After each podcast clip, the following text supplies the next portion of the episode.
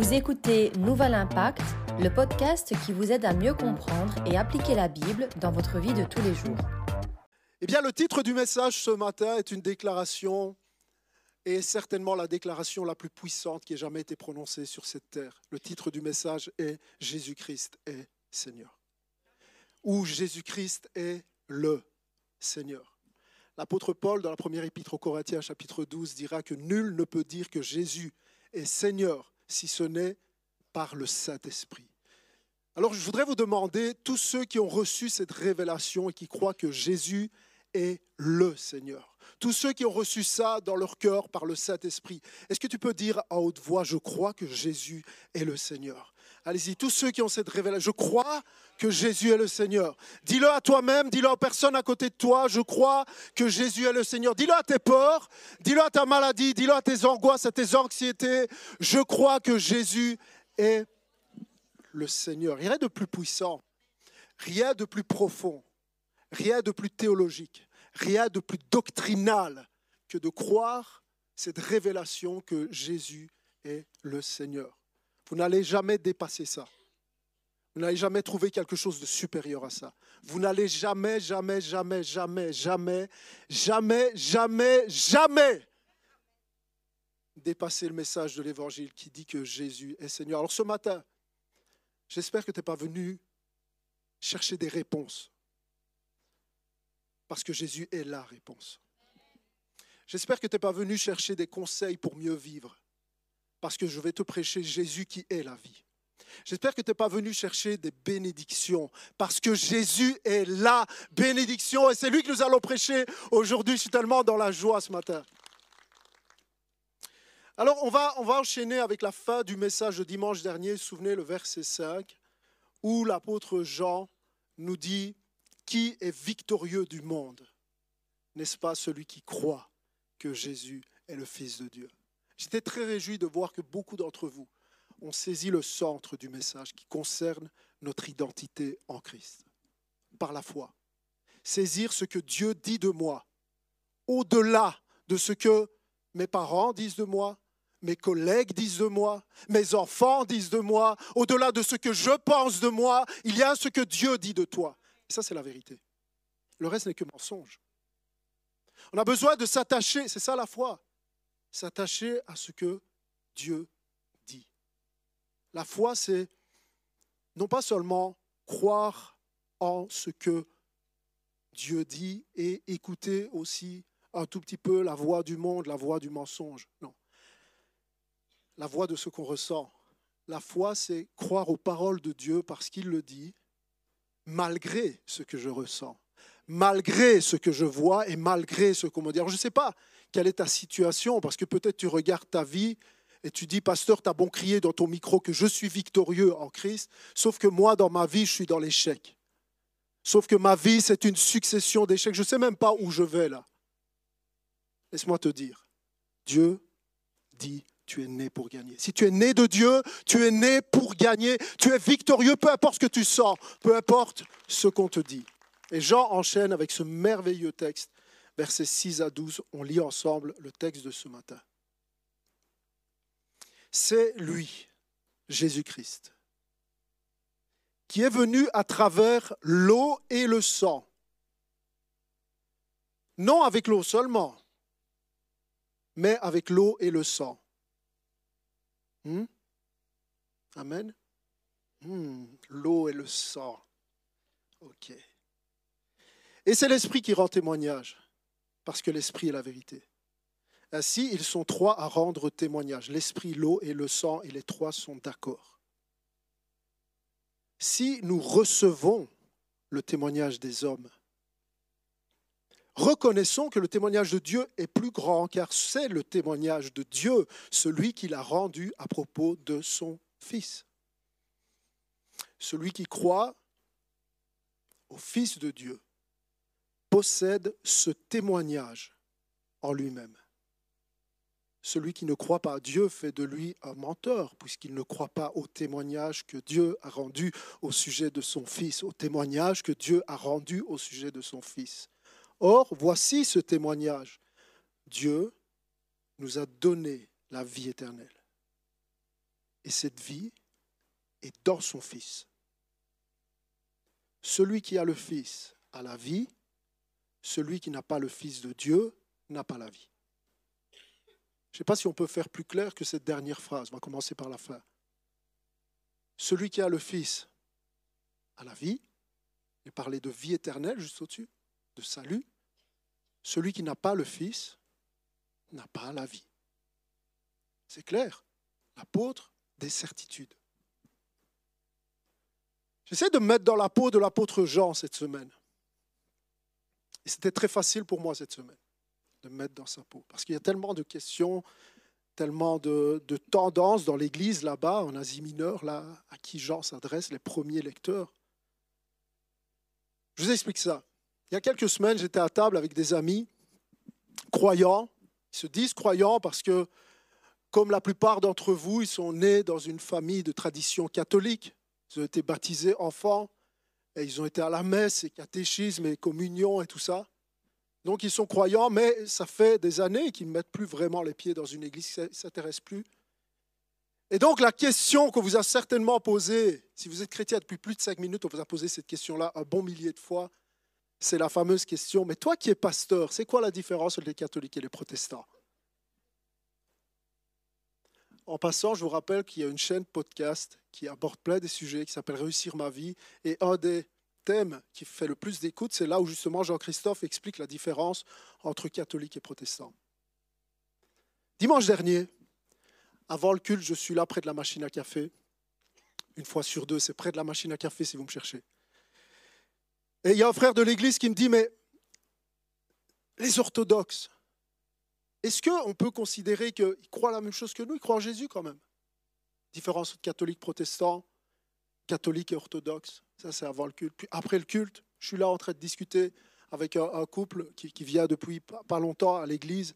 À un moment donné, le frère me dit, tiens, euh, il y a quelques années, j'avais été dans une église un peu semblable à celle-ci, deux, trois fois. Et là, ça m'avait marqué.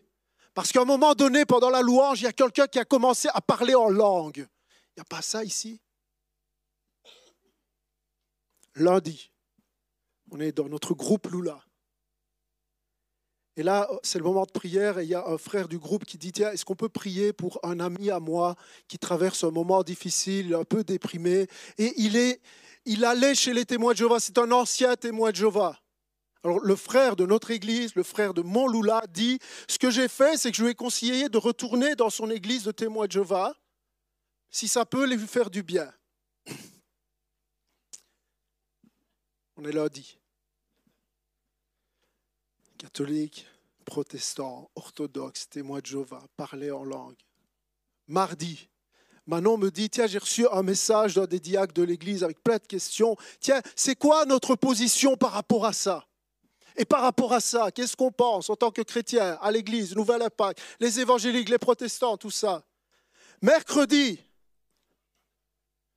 il y a un frère de l'Église qui me téléphone désespéré. Il me dit, je ne sais pas si tu es au courant, mais il y a un groupe de jeunes de l'Église. Il y a quelques semaines, ils sont rendus à un camp charismatique. Et là, ils ont vu des choses. Paroles de connaissance, prophétie, tout ça parlé en langue. Wow! Qu'est-ce qui se passe à l'Église? Jeudi. J'aime bien regarder les nouvelles sur euh, Christianisme aujourd'hui, c'est un site chrétien d'infos un peu sérieux.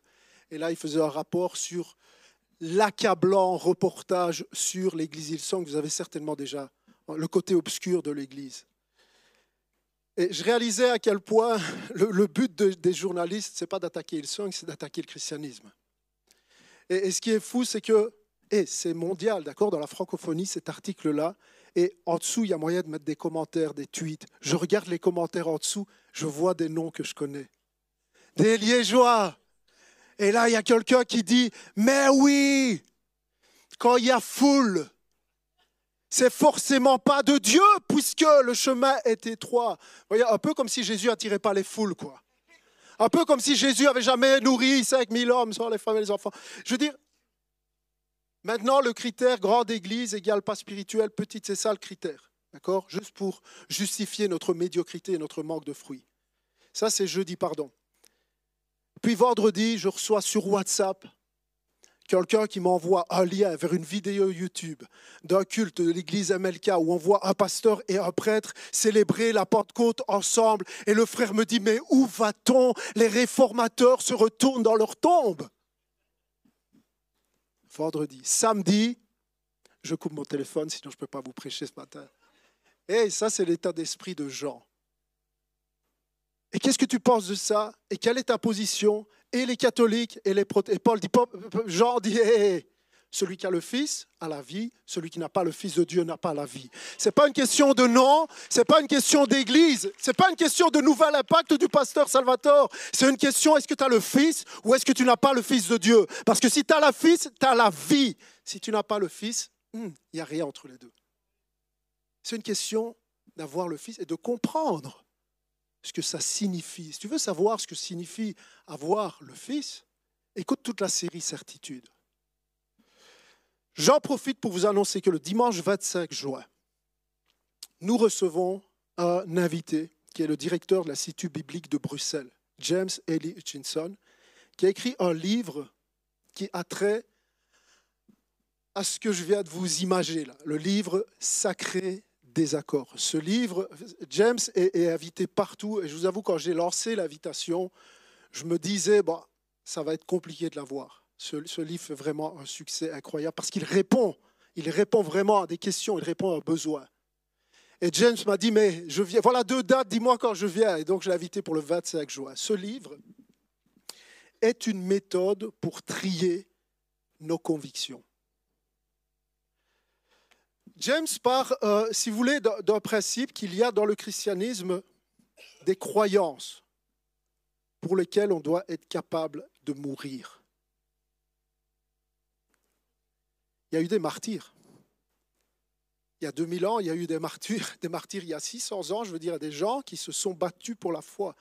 Et James dit, mais dans toutes les églises que j'ai fréquentées, il a fréquenté beaucoup en Irlande, en Angleterre, en France, en Suisse, en Belgique, il est maintenant directeur là-bas, ils disent que je remarque dans les églises, c'est qu'on livre le mauvais combat.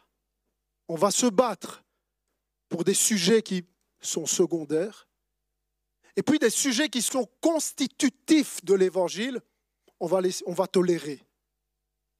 Et donc, s'il propose dans son livre, je crois qu'on a quelques exemplaires ici, ce qu'il propose, c'est de trier nos croyances, ABC, les sujets essentiels, les certitudes. C'est pour ça que je l'invite dans la série Certitude. Et puis, à côté des sujets essentiels et constitutifs, ce qu'il appelle les sujets B.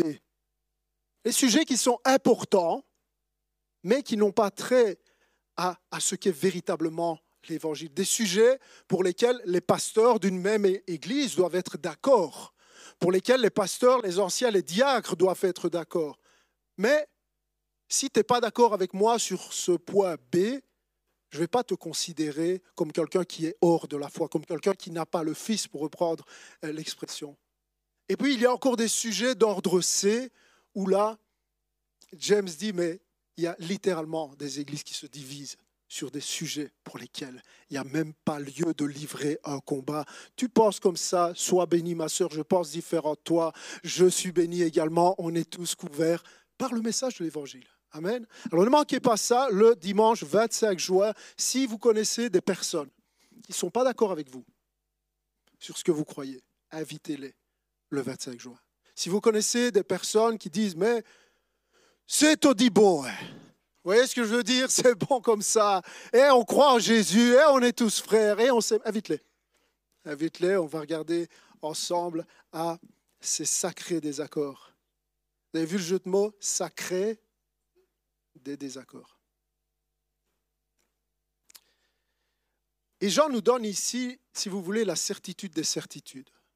Le poids sur lequel il n'y a même pas besoin de discuter, lequel, le poids sur lequel nous devrions construire toutes nos croyances et même toute notre vie. Le poids sur lequel je vais construire mon mariage, l'éducation de mes enfants, la gestion de mes finances. Le poids sur lequel tout, euh, autour duquel tout gravite. C'est cette certitude que Jésus est le Seigneur. Mais il y a quelque chose de particulier, comme un tournant à ce moment-là de l'épître. Si vous avez remarqué cinq fois, il emploie le mot témoignage. Témoignage de Dieu. Jusque-là, dans la lettre, Jean nous donne son témoignage. commence la lettre comme ça. J'ai vu, j'ai touché, j'ai contemplé, je suis un témoin oculaire et j'en témoigne. Ici, il y a un tournant, il ne parle plus de son témoignage, il parle littéralement du témoignage de Dieu en ce qui concerne Jésus-Christ. Regardez au verset 9. Nous acceptons le témoignage des hommes, mais le témoignage de Dieu est bien supérieur. Et ce témoignage, c'est celui que Dieu rend à son Fils. Ce que Jean est en train de dire, c'est que le plus grand témoignage jamais rendu au sujet de Christ, c'est le témoignage de Dieu. Il est en train de dire, c'est merveilleux d'avoir le témoignage des apôtres. C'est merveilleux d'écouter ceux qui ont marché avec Jésus nous parler de lui et reconnaître il est le Christ, le Fils du Dieu vivant. Et c'est génial d'avoir le témoignage de ceux qui ont été guéris par Jésus, qui sont tombés à ses pieds. Tu es vraiment le Seigneur. C'est génial d'avoir le témoignage de ce soldat romain. Vous vous souvenez au moment où Jésus est en train de, vivre ces dernières heures, il est sur la croix, ce soldat voit tout ce qui se passe, il entend les paroles de Jésus et ne peut faire autrement que de témoigner assurément, celui-ci était le Fils de Dieu. C'est génial d'avoir tous ces témoignages. Mais Jean dit, il y a un témoignage qui est supérieur au témoignage des hommes c'est littéralement le témoignage que Dieu rend de Jésus-Christ. Le témoignage incontestable, infaillible de Dieu au sujet de Jésus-Christ. Le Père m'a envoyé et il a rendu témoignage de moi. C'est le Père qui rend témoignage du Fils. Dites-moi, pourquoi devrions-nous croire que Jésus est le Fils de Dieu? Pourquoi devrions-nous croire que... Et faire de lui notre Seigneur, faire de lui notre Dieu, pourquoi devrions-nous croire qu'il est l'image de Dieu invisible, le nom au-dessus de tous les autres noms? Pourquoi devrions-nous croire que Jésus est le roi de gloire, le Seigneur des cieux, devant qui on va se prosterner? Pourquoi est-ce que je devrais croire ça? Ses contemporains n'ont pas cru en lui. Ils disaient qu'il était un fou, un faux enseignant, un faux docteur, un blasphémateur, un buveur, un mangeur. On disait de lui qu'il aimait ça, manger, faire la fête avec les gens de mauvaise vie. Pourquoi est-ce que je devrais croire en Jésus alors que le peuple d'Israël ne l'a pas reçu, son propre peuple, et ne le reçoit toujours pas? Pourquoi est-ce que je devrais croire que Jésus est le Fils de Dieu, Dieu lui-même parfait, mort et ressuscité À cause du témoignage de Dieu qui est en moi d'abord, à cause du témoignage de Dieu. Regardez ce qu'il dit. Euh, celui qui croit au Fils de Dieu possède ce témoignage en lui-même. Est-ce que tu possèdes ce témoignage? Parce que si ce n'est pas encore le cas, ça peut le devenir ce matin. J'ai de l'espoir pour toi, j'ai prié pour toi si tu es là pour la première fois. Si tu as perdu, si tu es découragé, rappelle-toi, ce témoignage-là au sujet de Jésus, il est en toi. Regardez ce témoignage. Au verset 11, c'est très clair. Voici ce témoignage, dit Jean. C'est quoi le témoignage de Dieu? Au sujet de Jésus Il dit, Dieu nous a donné la vie éternelle et cette vie est dans son Fils.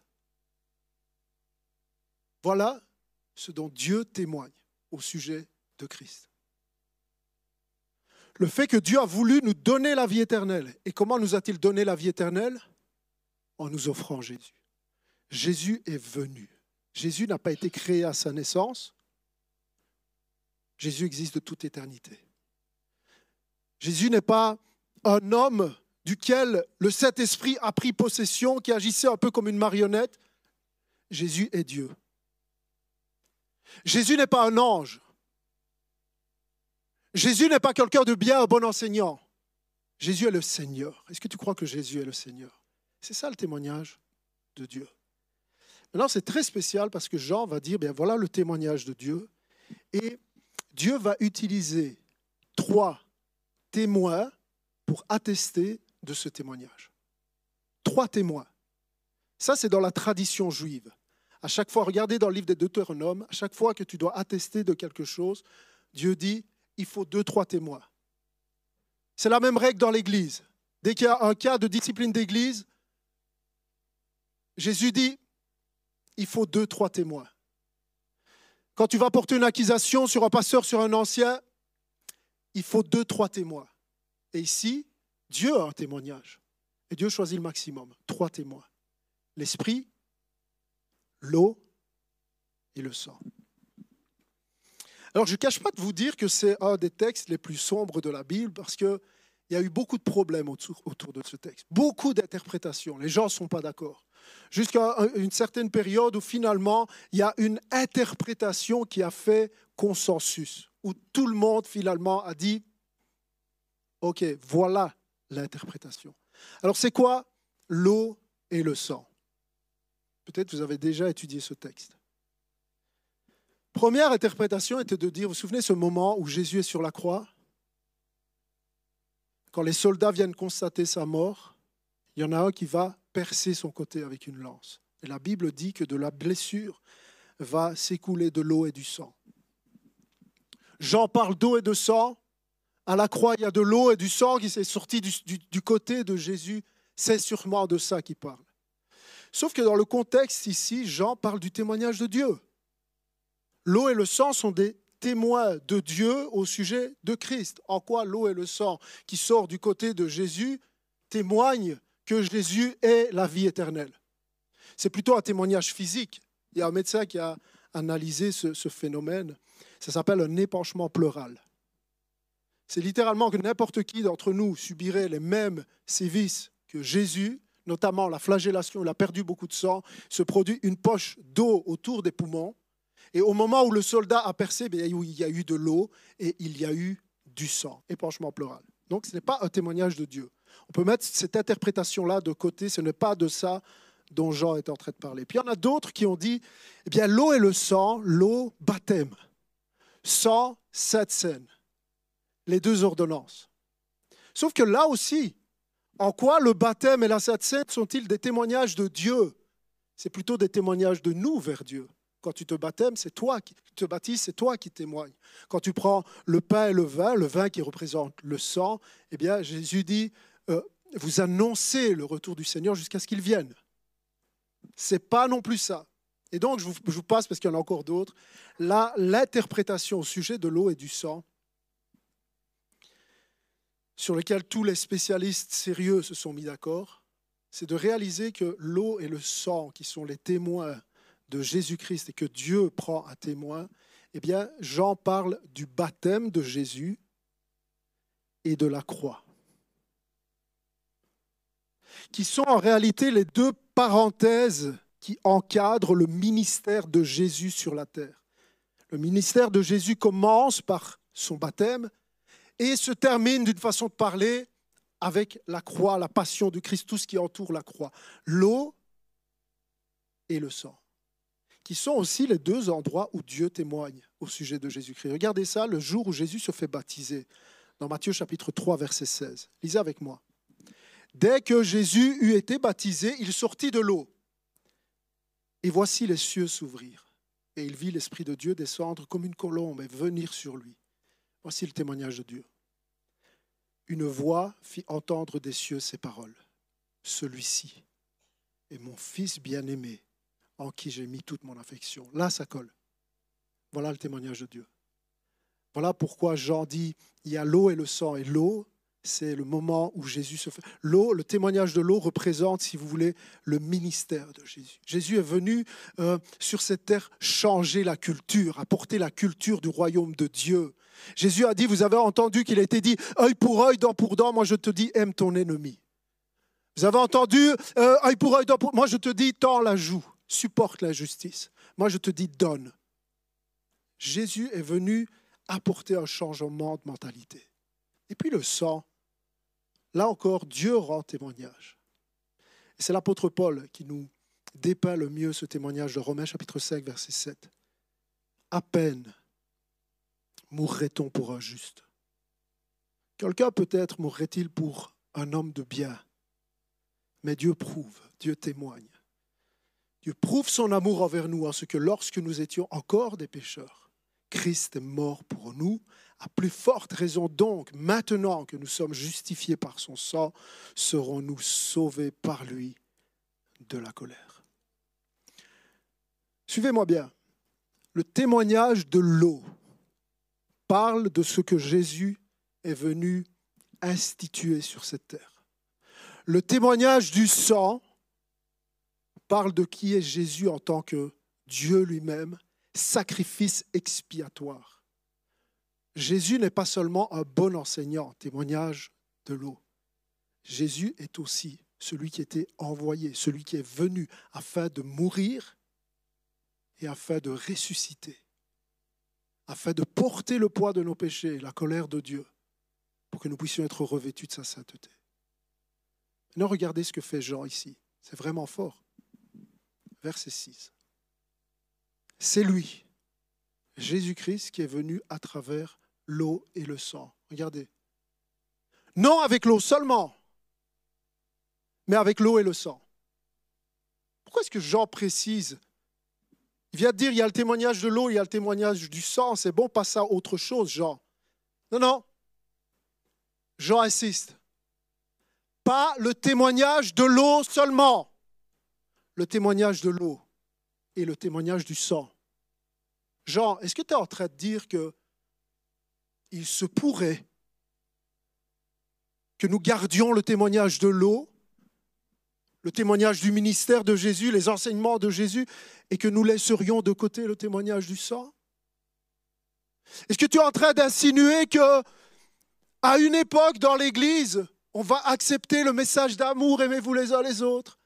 On va accepter euh, la morale chrétienne, mais qu'on va rejeter le témoignage du sang, de voir Jésus comme sauveur et seigneur de notre vie J'en dis oui. C'est exactement ce que je suis en train de dire. Il y a cette dimension où, du temps de l'apôtre Jean et encore aujourd'hui, il est très facile dans notre société d'accepter le témoignage de l'eau. On aime ça. Très facile d'accepter cette dimension de Jésus comme quelqu'un de bien. La morale chrétienne, l'éthique, l'amour. Eh, on aime ça. Il y a même des églises où on parle que de ça.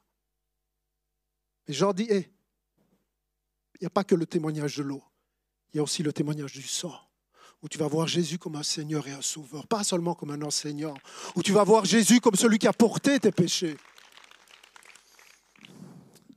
Il y a un auteur qui s'appelle Marc Seyers, qui a écrit un livre qui s'appelle L'Église en voie de disparition.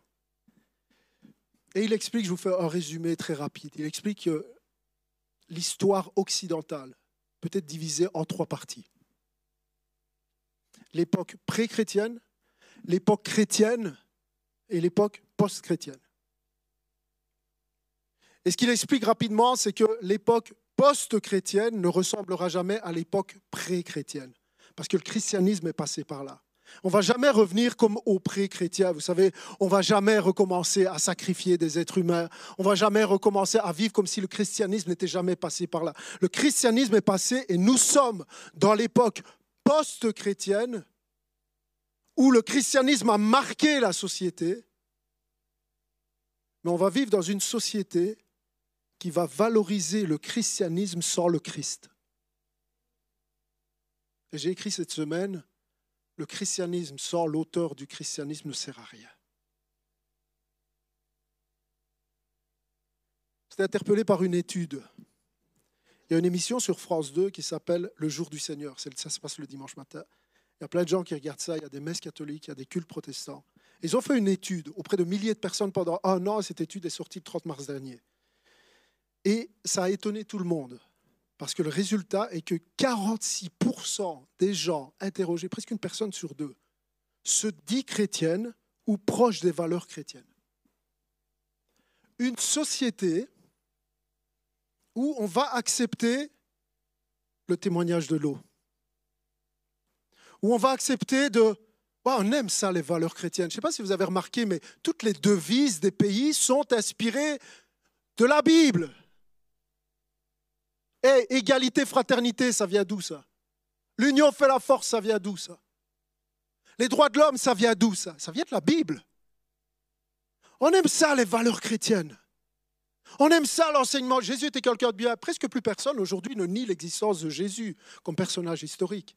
Jésus est sûrement quelqu'un qui a fait de bonnes choses. Moi, je me sens proche de l'enseignement de Jésus.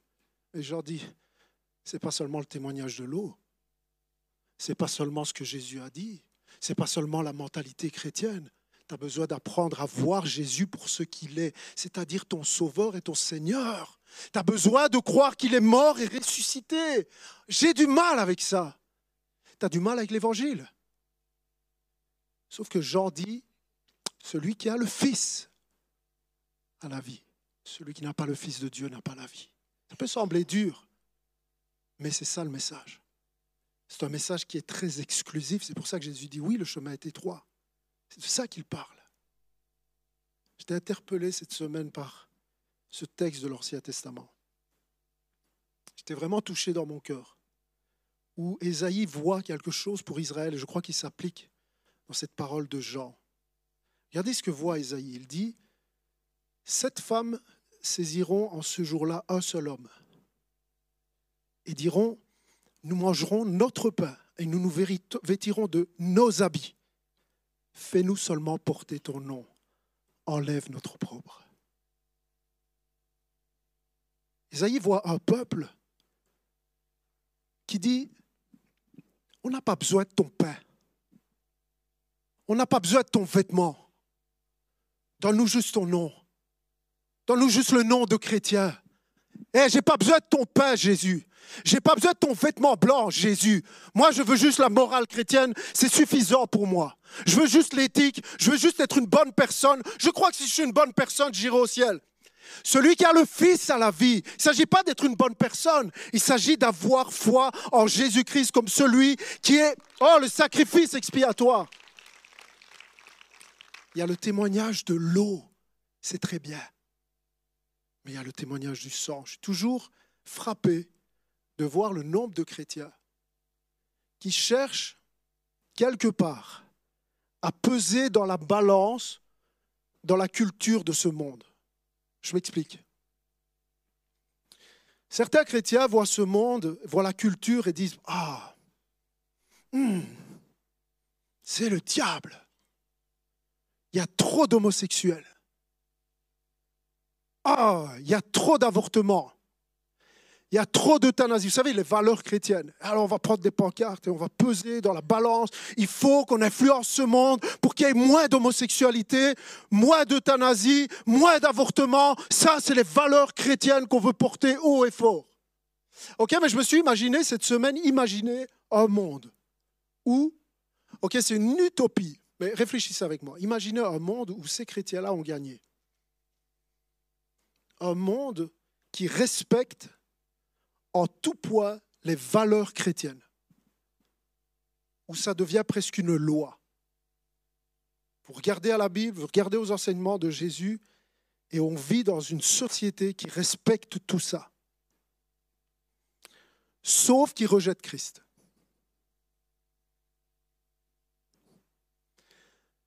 Quelle est l'issue de ce monde moral? Quelle est l'issue de ce monde éthique s'ils acceptent le témoignage de l'eau sans le témoignage du sang? Il n'y a pas de différence. C'est pour ça que ton combat ne doit pas être pour les valeurs chrétiennes. Ton combat, ça doit être de parler de Jésus, de parler du témoignage du sang qui te sauve, de parler de son amour, de parler de sa grâce, de parler de la bonne nouvelle. Arrête d'essayer de convaincre quelqu'un qui ne peut pas être un homosexuel. Il va être un hétérosexuel en enfer, c'est pas ça qu'on veut. Hé, ce qu'on veut, c'est des âmes sauvées. Ce n'est pas des valeurs. Ce qu'on veut, c'est le témoignage du sang. Et on va le porter bien haut, ce témoignage-là. Oh, dites Amen avec moi, Église. Jésus est le Seigneur. Verset 7. Et c'est l'Esprit qui rend témoignage. Parce que l'Esprit est la vérité. Voilà le troisième témoin. Ainsi, ils sont trois à rendre témoignage. L'Esprit, l'eau et le sang, et les trois sont d'accord. C'est l'esprit de vérité. Pourquoi? Parce qu'il dit la vérité, mais pas que. Écris ça quelque part dans ton cerveau. Le Saint-Esprit est l'agent de la révélation. Dans beaucoup de milieux chrétiens, on pense que le Saint-Esprit est l'agent de la manifestation. On pense que le Saint-Esprit est l'agent de la bizarrerie. Ah, ils sont inspirés du Saint-Esprit. le Saint-Esprit est avant tout l'agent de la révélation. Il révèle quoi?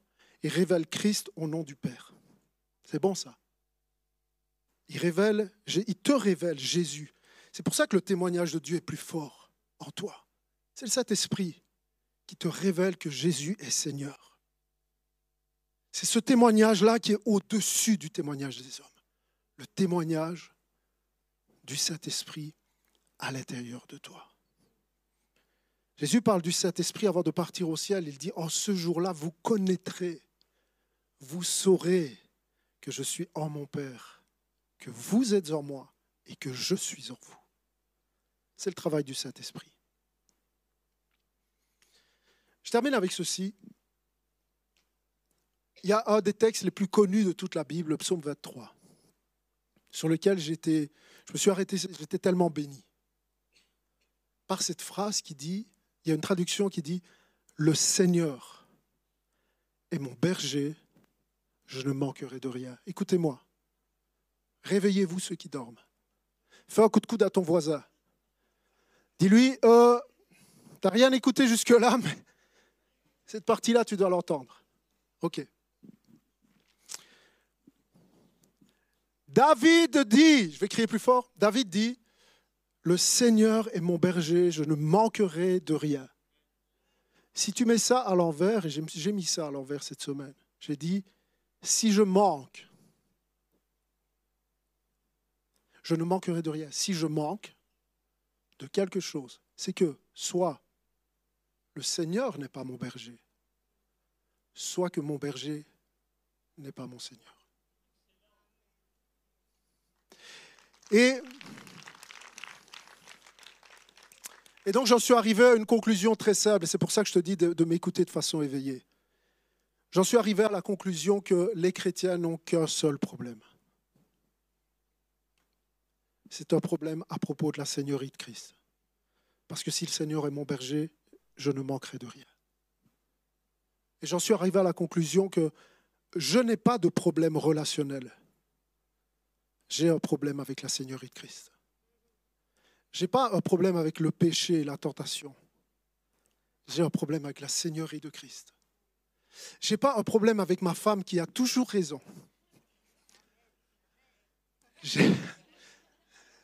J'ai un problème avec la Seigneurie de Christ. Parce que si le Seigneur est mon berger, je ne manquerai de rien. Vous savez, moi, j'ai un don. Je vous ai déjà parlé de mon don. Je suis capable et je suis spécialiste là-dedans. Je suis capable de prendre un petit problème et d'en faire un gros problème. Je vous expliquerai un jour. Je suis capable de prendre un petit caillou et d'en faire une montagne. L'Éternel est mon berger, je ne manquerai de rien. Vous savez ce qu'on fait quand on grossit nos problèmes? On cherche à justifier nos mauvaises actions on cherche à justifier notre anxiété. On cherche à justifier notre peur. L'Éternel est mon berger, je ne manquerai de rien. Le Seigneur, Jésus-Christ est mon berger. Ça veut dire littéralement que tu peux prendre n'importe quel problème. Tu vas le mettre à côté de la Seigneurie de Christ. Il n'y a rien qui est trop gros, il n'y a rien qui est impressionnant. Je n'ai pas d'autre problème que celui de la Seigneurie de Christ. Et un peu plus loin, je vous promets, je termine. David dit, ce Seigneur-là, il dresse une table.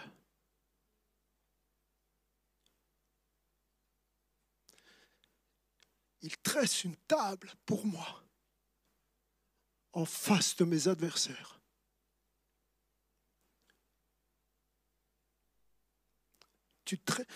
je vois cette table comme un lieu d'intimité comme un lieu d'échange, un lieu de, face à face avec le Seigneur. Un lieu où, où on peut échanger, où, où je peux voir sa grandeur, sa splendeur et sa gloire. Mais il dit, en face, pourquoi tu dresses cette, cette table en face de mes problèmes, en face de mes adversaires? Parce que c'est ça la vie chrétienne. C'est ce lieu d'intimité, où tu vas t'asseoir à cette table en face de ton Seigneur et tu vas lui tourner le dos. Parce que toi, tu regardes à la grandeur de tes problèmes. Mais si seulement ce matin, tu pouvais entendre ce message qui dit Jésus-Christ est Seigneur, te retourner, regarder ton Seigneur, regarder sa grandeur, regarder sa fidélité, regarder sa bonté, aucun problème. Parce que tu sais qu'à côté de lui, rien n'est impressionnant. Rien n'est grand.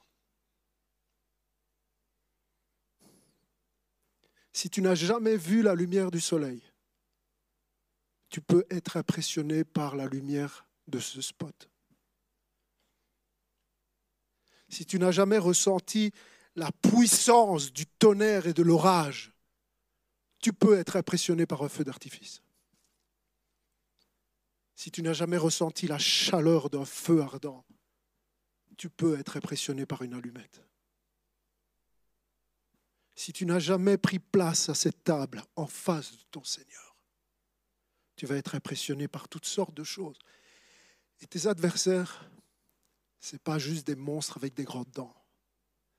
Tes adversaires, c'est parfois des choses très agréables qui vont t'impressionner. Pourquoi tu es impressionné par le lampadaire? Parce que tu ne prends pas le temps de contempler la lumière du soleil. Et ce qui se passe quand on tourne les yeux, quand on est assis à cette table, je suis un enfant de Dieu et il dresse pour moi une table. Et quand je regarde autour de moi aux adversaires, ce qui se passe, c'est que je commence à tomber amoureux des choses éphémères de la vie.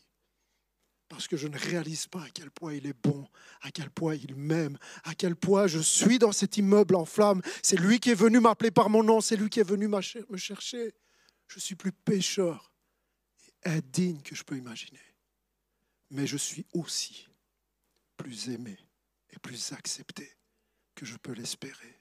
Est-ce qu'on peut se lever ensemble? Je demande aux musiciens de venir. On va partager le pain et le vin ensemble ce matin.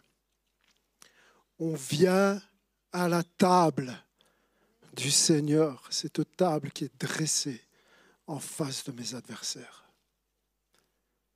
Je voudrais vous lire ce texte de David dans son entièreté. Psaume de David, le Seigneur est mon berger. Je ne manquerai de rien. Grâce à lui, je me repose dans des prairies verdoyantes. Prends-le pour toi ce matin. C'est lui qui me conduit au bord des eaux calmes. C'est lui qui me rend des forces neuves et pour l'honneur de son nom, il me mène pas à pas sur le droit chemin. Si je devais traverser la vallée où règnent les ténèbres de la mort, je ne craindrais aucun mal car tu es auprès de moi. Ta houlette me conduit et ton bâton me protège. Pour moi, tu dresses une table aux yeux de mes ennemis. Tu oins de parfum ma tête. Tu fais déborder ma coupe. Oui, toute ma vie, ta bonté et ton amour m'accompagneront. Et je pourrai retourner au temple de l'Éternel tant que je vivrai. Et peut-être ce matin, tu traverses par cette vallée d'ombre de mort. Parce que tout espoir est perdu. Mais c'est lui qui te conduit. Mais c'est sa main qui est là derrière toi, partout autour de toi. Tu n'as pas à avoir peur, tu n'as pas à craindre si le Seigneur est ton berger. Est-ce que tu veux faire de lui ton berger ce matin? Est-ce que tu veux l'accepter? Dire, moi aussi, je reçois le témoignage de l'eau et je reçois le témoignage du sang. Et ce matin, je reçois le témoignage de l'Esprit dans mon cœur qui me révèle que Jésus-Christ est le Seigneur. Ne résiste pas. Si tu es un chrétien, ton aptitude à te soumettre à la révélation du Saint-Esprit te soumettre à cette certitude que Jésus-Christ est ton Seigneur dans chaque aspect de ta vie, va faire de toi celui, celle que Dieu a prévu que tu sois. Cette révélation du Saint-Esprit, Jésus-Christ est le Seigneur, qui prend toute la place dans ta vie, va t'amener à accomplir ce pourquoi tu es né. Tu tournes en rond mais réalise ce matin, reçois que Jésus-Christ est le Seigneur de toutes choses. Fais de lui le Seigneur de chaque aspect de ta vie, de tes combats, de tes échecs, de tes ennemis. Fais de lui le combat, le, Seigneur de tes peurs, de ta dépression, de ton anxiété. Fais de lui le Seigneur. Parce que si le Seigneur est ton berger, oh, tu ne manqueras de rien. Tu ne manqueras pas de grâce et tu ne manqueras pas d'amour. Tu ne manqueras pas d'une deuxième chance. Tu ne manqueras pas de sa présence, de sa provision, de sa direction, oh, de sa révélation. Si l'Éternel, si le Seigneur est ton berger, tu ne manqueras de rien. Et alors que tu prends ce pain et ce vin ce matin, tu vas réaliser le témoignage du sang et tu vas l'accepter dans ton cœur. Celui qui a le Fils a la vie. Père, merci pour ta parole. Je t'aime Jésus. Tu es mon Seigneur. Je crois que tu es le Seigneur. Je veux que tu sois le Seigneur de chaque partie de ma vie. Tu es roi. Nous ne cherchons, nous ne prêchons rien d'autre que Jésus-Christ crucifié, le témoignage du sang. Merci pour ta grâce, merci pour l'Église. Merci pour le pain, le vin qui me rappelle que tu as été jusqu'au bout, que tu as tout accompli, que tu as fait ce que je ne pouvais pas faire pour me racheter, pour me sortir de cet immeuble en flammes. Tu m'appelles par mon nom. Je t'adore, mon Dieu. À toi la gloire. Amen.